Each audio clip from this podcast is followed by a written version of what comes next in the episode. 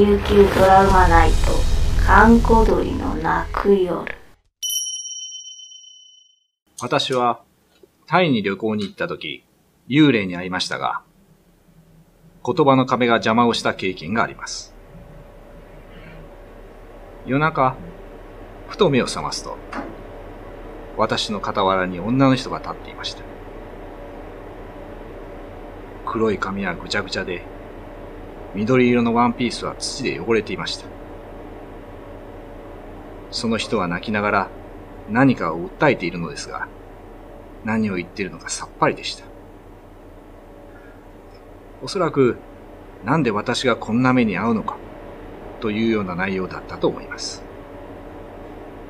何よりも、彼女の首の左側に穴が開いているのが恐怖でした。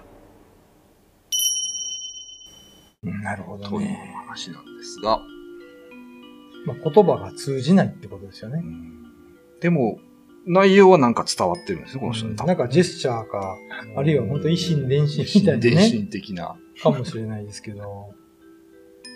これ、どうなんですかね、出る側は日本人だってわかんないんですかね、これは。言葉通じないよみたいなのは、誰でもよかったのかもしれないですよね。とりあえず言いたかった的なものがあるのか沖縄のね、な。はい、はい。歌さんとかうん。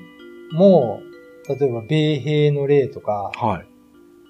と、まあ、なんか対峙することあるんですけど、あ、そうなんですね。大抵嫌いですね。あ、沖縄の歌さんは外国人の方が。えー、理由は言葉がわからない。で、昔のユタさんはアメリカの方のことを、うんおそらくこれ差別用語になると思うんですけど、ヒージャーミって言うんですよ。ヒージャーミー。はい。はいあの、ヒージャー、ヤギの目。あー、なるほど。昔 そういうことですねのその、まあ、第二次世界大戦の時とかの、んまあ、呼び方ですよね、ちょっと。んまあ、そういう風に読んで、ヒージャーミはヒージャーミの神様がいるから、あー私の出番はないさ、みたいな。なんかそういうこと言いますよね、ゆたさんあの、外神様。なんか僕の友人でキリスト教の家の子がいて、ええまあその人がゆたさんとかに見に行った時に、うんまああんたは外神様の管轄だね、みたいな。そうそうそう違う神様がやってるから、私は手出しできません、みたいな。でもなんかそういう霊界にも言葉がある。なんかこうね、うんもうテレパシー的に通じるのかと思えば。うんいやいやなんか住み分けがあるんですよね、神様にもね。そしてねう。んああ、そうそうそうですよね。これがでもこの彼女の首の左側に穴が。ねえこれがね、なんか銃で撃たれたのか、爆発で撃ち取られたのかわかんないですけどまあちょっとね。れはちょっと怖いですよね。うんまあそうやね。何よりその穴がこう恐怖でしたうんそれは、それは、それが恐怖でしたね。なんか、いろんなね、うんそういう怪談とか聞いてると、うんまあお化け出てくる話多いじゃないですあ、か。はいはい。で、やっぱりね、死んだ時の姿で出てくるんですよ。ああ、やっぱ最後の姿ってうことですか？ん、首吊った人はうん首にロープがあったりとか、ああ、はい。交通事故に遭った人はもうぐちゃぐちゃな姿だったりとかね。ああ、やっぱり一番その念があるというか、うん。思いがあるところで出てくるんですかね。なんか訴えたいんでしょうけどねあ。あうんなるほどね。そういうのがあるかもね。私はこういう、もうすごい書いてるも書いてますもんね。え私がなんでこんな目に遭うのか、えええ耐えてましたまあ、海外のホテル見たときは気をつけてください。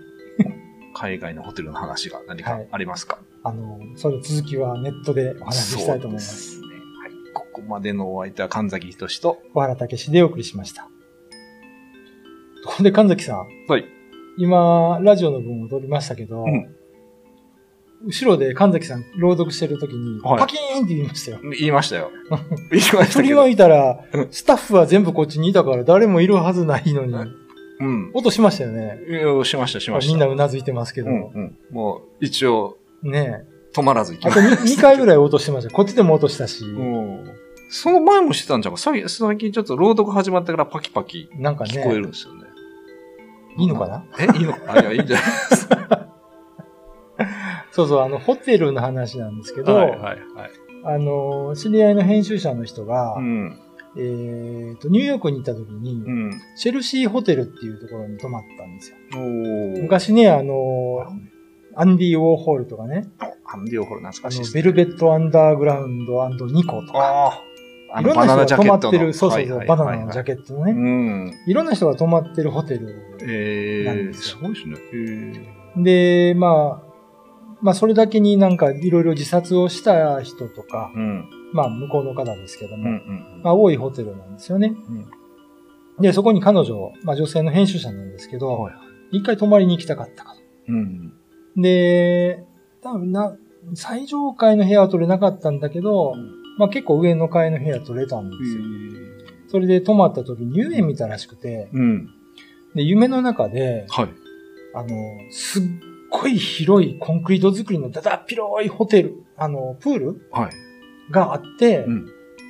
で、そこでね、橋の方に女性が一人立ってたんですよ。ええあの、血のように赤い、あの、服？はい。で、ピンクの髪の毛で、うんタバコを吸ってたって言うんですよね。うふかふん。かで、すごい背の高い女性だったらしいんですけど、で、私もそこに降りてみたいと思って、うん。夢の中で彼女は、その、結構高さが2メートルぐらいあったらしいんですけど、プールのう。ん。そこに飛び込んだんですよ。うんそしたらその瞬間、ああ痛いって思って、はい。で、足元を見ると、ガラス、割れたガラスが敷き詰められたらしいんですね。ええで、足血だらけなんですよ。お夢、夢のと思って中です。そう、夢の中で。それで目が覚めたんですね。うんで、目が覚めたら、うん足元を見ると、うん足の裏が血だらけだったんですよ。切れてて、リア、リアルに。リアルに。ええそんな話をしてくれましたけどね。いやいや、それ怖いですよ、それ。夢の、うん夢のあれがそのまま来るってなかなか怖いですね。海外で体験するのは結構ね、ちょっと文化的に怖いというかね。なかなかそうですね。夢のパターンとしてないですよね。プール、なんかガラスの破片があそうるなんですよ。プールに入るみたいな。でね、これも思い出しましたけど、テレビのディレクターしてる人がいて、うんまあ本土の人ですけど、うんえっ、と、ギリシャかどっかのキプロス島の近くああ、はい。の、なんか沈んだドイツの戦艦とかあるんですよ。U ボートみたいな。それのドキュメンタリーを撮りに、うん。まあ、行ったんですうん。うね。ん。で、彼は水中カメラマンでもあるので、はい。こう、ダイビングしながらカメラ抱えて一緒に潜っていくわけですよ信じられないんですけど、うん水中ですよ。うん。音楽が聞こえてきたんですって。へ真っ暗い海底に。よーく聞いたら、うんリリー・マルレーンっていう名曲が。なんか蓄音機で鳴ってるような音でどっかで鳴ってるんですよ。もう雰囲気たっぷりじゃないですか。あれはさすがに怖かったって言うんですね。で、後で、だからその彼は曲知らなかったんだけど。あのメロディーだけ覚えてたんですよ。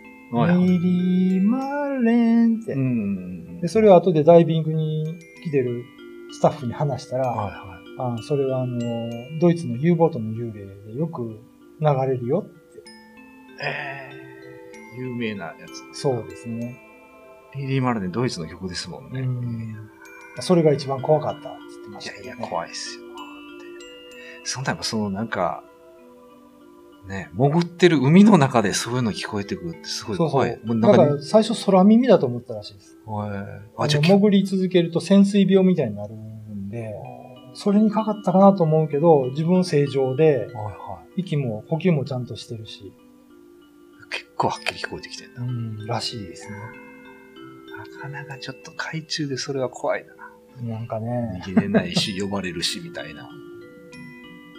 まあ日本だったらね、うんなんかあの、昔の美空ひばりさんの曲とか流れてきたら、なんとなく知ってるじゃないですか。歌詞もわかるし。まあまあ、そうそうですね。